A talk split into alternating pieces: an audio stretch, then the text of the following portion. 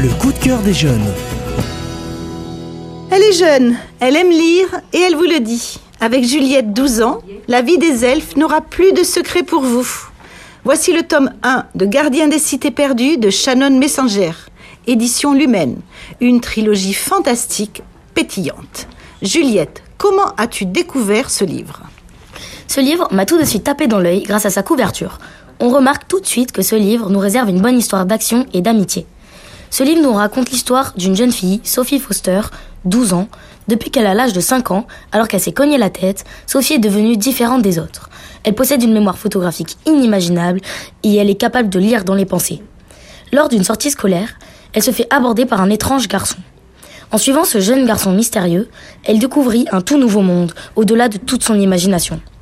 Vous voulez savoir ce qu'elle a découvert? Non, non, je ne vous le dirai rien. Il faudra le lire pour le découvrir.